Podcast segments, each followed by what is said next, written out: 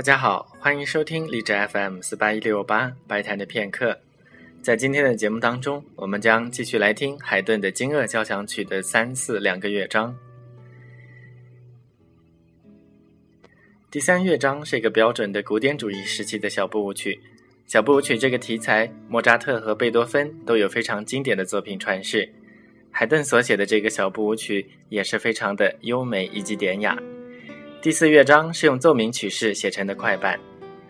海顿和莫扎特生活在同一时代，两人是互相欣赏的忘年之交，也有音乐作品的唱和，所以他们的音乐在某些题材上是非常的相似的。海顿又是贝多芬的老师，其实从《惊愕交响曲》当中，我们就可以听出他对贝多芬早期作品的影响。下面就请大家一起来听海顿的《惊愕交响曲》的三四两个乐章。